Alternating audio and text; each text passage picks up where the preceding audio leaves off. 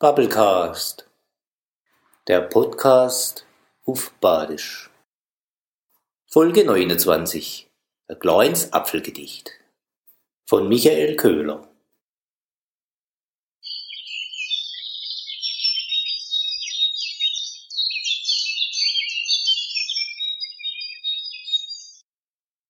Mir Äpfel hänge in der Beem, ins eigentlich da ganz bequem. Klein Nebbedraht und Wegelpfeife begleite uns beim gemütlich Reife. Wir hängen da bei jedem Wetter um uns rum ein Stall voll Blätter. Der Wind ist manchmal ganz schön fies und reißt ein Nunner nei in Wies. Im Herbst ist dann für uns soweit, es hole uns vom Baum die Leid. Kichle, Mus und andere Sache, tun sie aus uns Äpfel machen. Doch lieber als ein süßer Brei, wolle ma der Geist im Fläschle sei.